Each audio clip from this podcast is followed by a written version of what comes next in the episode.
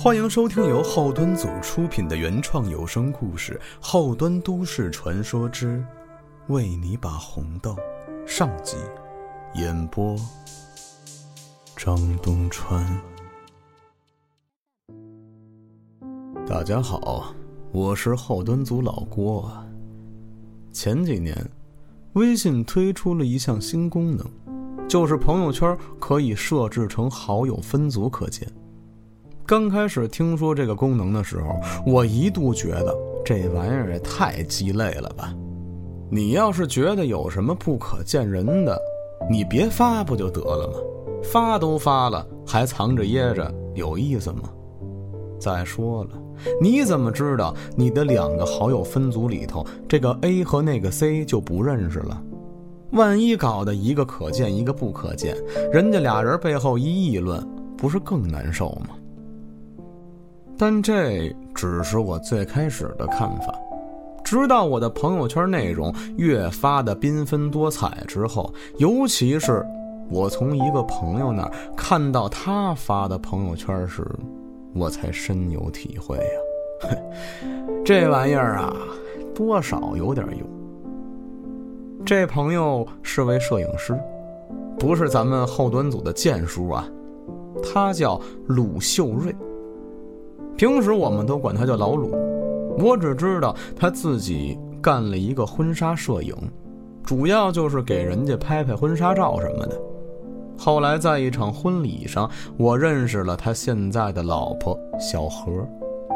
小何是一名专门给新娘化妆的化妆师，两个人确定交往关系之后，就被他挖到了自己的影楼里，也算是夫唱妇随了。老鲁这人，一米八几的大高个子，长相看起来斯斯文文的，一脸正气，而且平时说话呀风趣幽默，口才相当好，一直颇受异性的欢迎。男人之间的聊天话题很直接，熟悉他的人都知道。别看这老鲁啊，表面斯文，其实私下里玩的尺度可大了。混迹于很多小众爱好团体，但那都是以前。自从他和这小何在一起之后，就收敛了很多。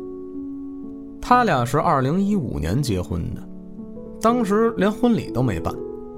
老鲁说呀，可能是这行做的太久了，什么现场都看见过，什么形式呢也都经手过。到自己身上的时候，反而觉得没意思了。他说这话的时候，我们真是狂翻白眼儿啊，觉得他装逼装大了。但人家媳妇小何在旁边却一直点头附和，偶尔两个人相视一笑，那场面可以说是瞬间笼罩起了粉红色的泡泡。能看得出来。这小何被老鲁蛊惑的五迷三道的，看老鲁的眼神啊，就差把痴迷崇拜这四个大字刻眼珠子里了。直到微信有了分组功能之后，老鲁的朋友圈一下就精彩了起来，那内容啊，绝对算得上是限制级。我私下问过他：“你发这个不怕你媳妇看见吗？”老鲁表示说：“没事儿，有分组呢吗？小何看不见。他朋友圈当然不是那些什么 AV 呀、GV 呀之类的毛片视频，而是经常发不同女孩的私房照，不穿衣服的那种。偶尔还会有一些坐标定位在哪里哪里什么的，询问有没有女孩愿意拍照的。”他的说法是，现在婚纱摄影不好做，所以开始接一些给女孩拍私房照的工作。私房照这东西由来已久，本意是好的，大部分女孩都希望自己在最美好的年纪能留下一些影像，只不过以前都是穿着衣服的，后来有个说法是，身体才更能记录青春。所以衣服就没了。尽管我觉得这种事儿很正常，可我总是感觉这老鲁的朋友圈哪里有点不太对劲。怎么说呢？在他发的照片里面可以看得出来，大概分这么几类：有青丝、私房、人体绘画等等。所谓青丝，就是女孩穿着睡衣之类的衣服，而私房就近乎全裸了，加个被子、浴巾、浴缸之类的道具。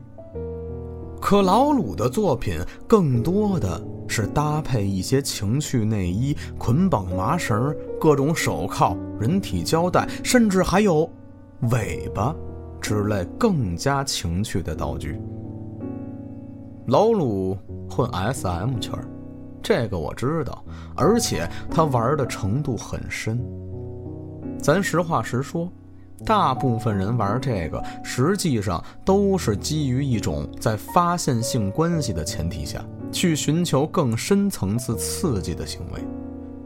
可他不是，他几乎就快要把这东西当信仰了，有时候一套一套的理论跟邪教似的。而且他以前总参加各种线下聚会、展览以及集市等活动，在这些活动中。有正常的，有法律允许范围内的，也有打擦边球的，甚至还有算得上聚众那什么的。可我们都以为他在结婚之后就告别这些了，如今看来，并没有。至于他发的人体绘画，那可不是在纸上画人体，而是在人体上直接作画。在女孩的关键部位描绘出各种图案，那些照片对我来说是很受用的。美好的画面，谁不喜欢欣赏呢？只是他大部分的照片都没有遮挡女孩的脸，连最基础的打个眼部马赛克都没有。只有一小部分照片是在拍摄角度上斜脸，或者是用光影模糊了一下女孩的五官。是，这种上下都不打马赛克的照片，比上小网站方便多了，而且还更有艺术感。可对于被拍摄的女孩来说，这样做合适吗？起码我印象中，会去拍摄私房照的女孩，除非职业模特，大多都是为了留下来自己做纪念用的。而大部分女孩在公开发出自己大尺度照片时，还是比较含蓄的。咱别拿海滩比基尼和私房照相提并论，这完全是两码事儿。再说了，也没人在沙滩上捆着一堆绳子，整个龟甲腹，靠着手铐，还插着根尾巴。这种明显是有些情色暗示的照片了。在发出来的时候，多少应该打个码啊，不然绝对有人会把这些照片拿走，用作小黄网的各种封面图。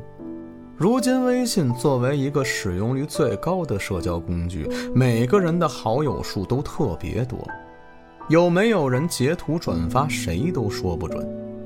但我转念又一想，人家都发出来了。说明也是经过女孩本人同意的，我瞎操什么心呢？还是老老实实的当个欣赏的观众吧。一八年六月底，我们几个人约在外边唱歌，老鲁也把小何带来了。快十一点多的时候，都有点喝到位了。老鲁迷迷瞪瞪的去厕所，小何瞥了他一眼。随后继续自顾自的唱歌，唱的是王菲的《红豆》。说来也巧了，那天小何手腕上就戴着一串红色的豆子。我当时喝的有点晕，总觉得他那串红豆长得有点不一样。不过女生的首饰千奇百怪，我没见过也很正常。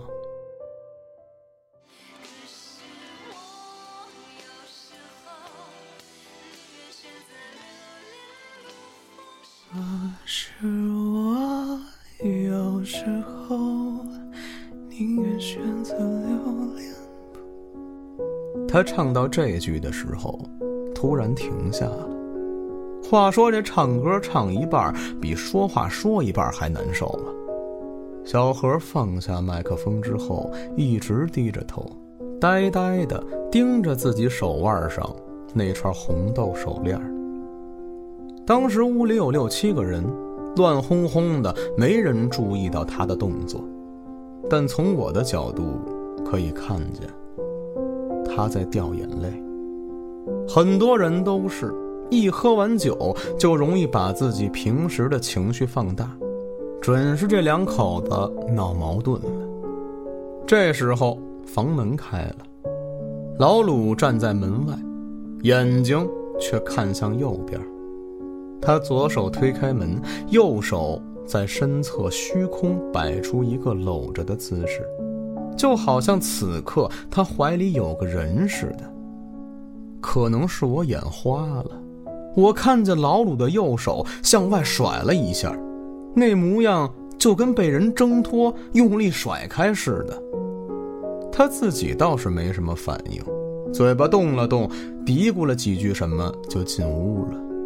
进来之后，老鲁一屁股就坐在我旁边了，眼神涣散地问我：“你说现在这些小丫头脾气都挺冲啊？前脚哥哥长哥哥短的，后脚说变脸就变脸了。你他妈变脸这么快，还怎么知道哥哥的长短呀？” 我一愣，这哪儿跟哪儿啊？没头没尾的。不过，这老鲁身上是什么味儿啊？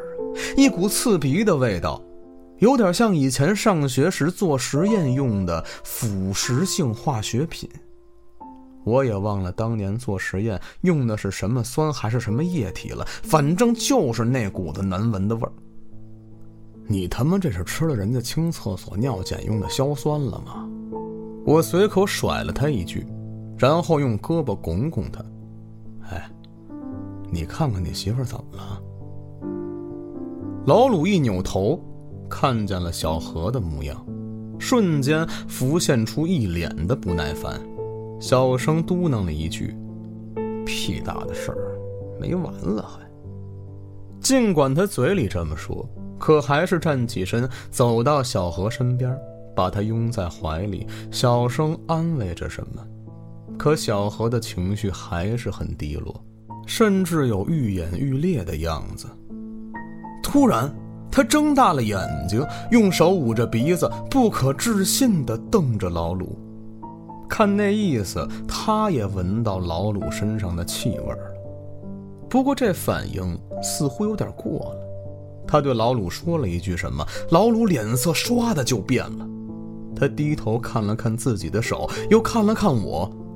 可能是因为我刚刚也说他身上有味道，他冲我张了张嘴，却什么都没说出来。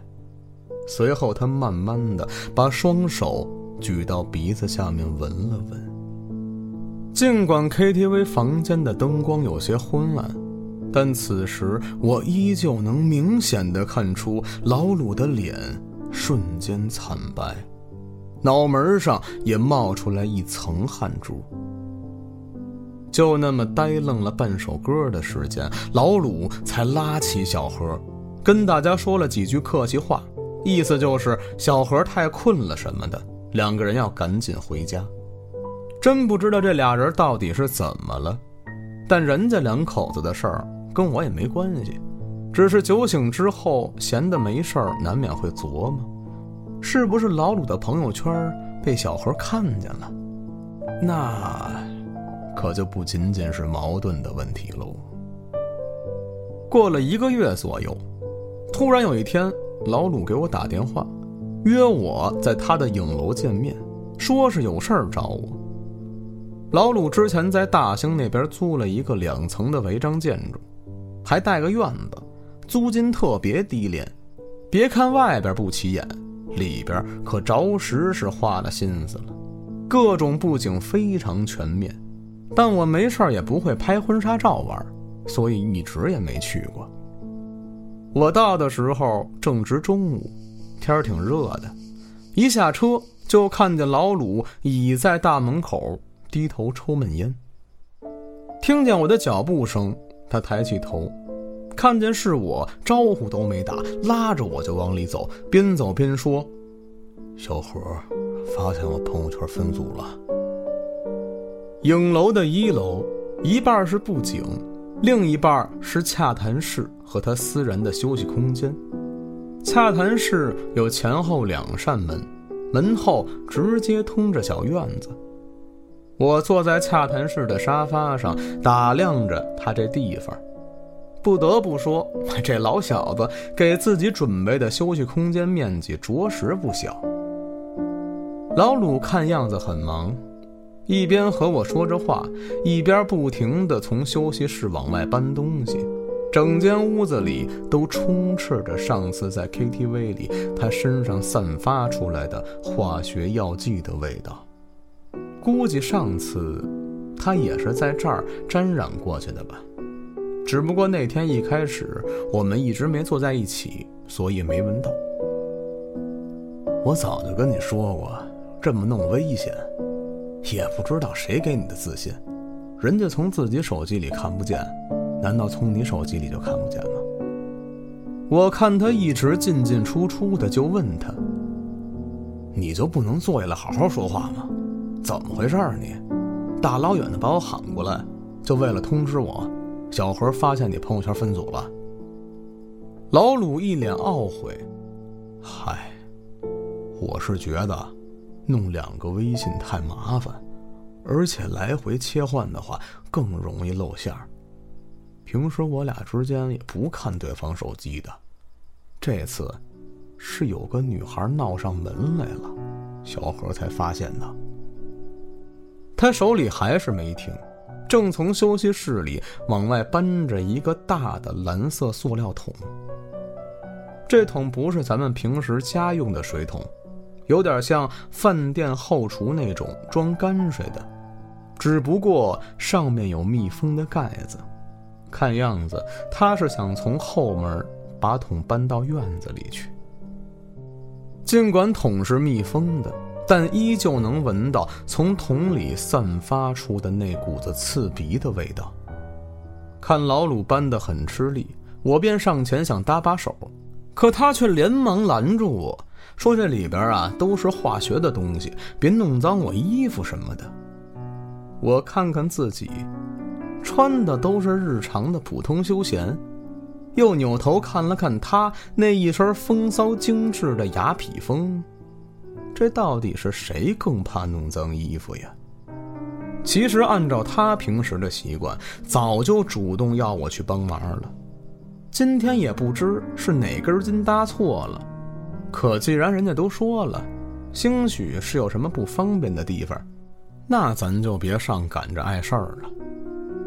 等老鲁连着搬了三个塑料桶到后院之后，他才气喘吁吁的一屁股坐在沙发上，扭头问我：“哎，你说我该怎么哄小何啊？”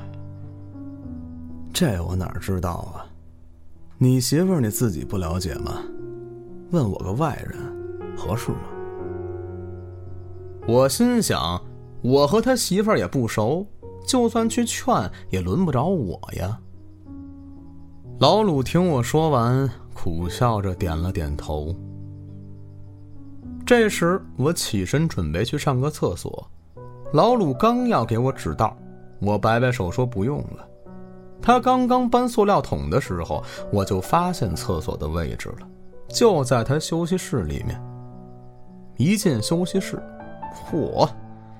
他这屋子弄得可真够专业的，四周墙面和天花板都贴满了黑红相间的隔音泡沫板，墙上依次是定制的 X 型架、十字拘束架、狗笼等大型 SM 器具，而另一边的柜子上陈列着各种小型的仪器和道具，连天花板上都打着吊腹用的架子。我可算知道他平时拍照用的那些道具设施都在哪儿了。想想也是，上面拍摄棚，下面道具室，方便。我一进厕所，嚯，那股子化学味道扑面而来，直辣眼睛。你在厕所里研发生化武器呢是吗？怎么这么大味儿啊？我强忍着方便完，老鲁在外边回了我一句：“嗨，马桶堵了，我买了疏通剂，刚收拾完。”不知道为什么，他的这句话听起来就跟从很远的地方传来的似的。我皱着眉，正要往外走，突然就觉得挤不动了。没错，就是挤不动。那感觉就像是在地铁上被前后左右的人紧紧包围簇拥着，明明每个肢体都可以动，却寸步难行。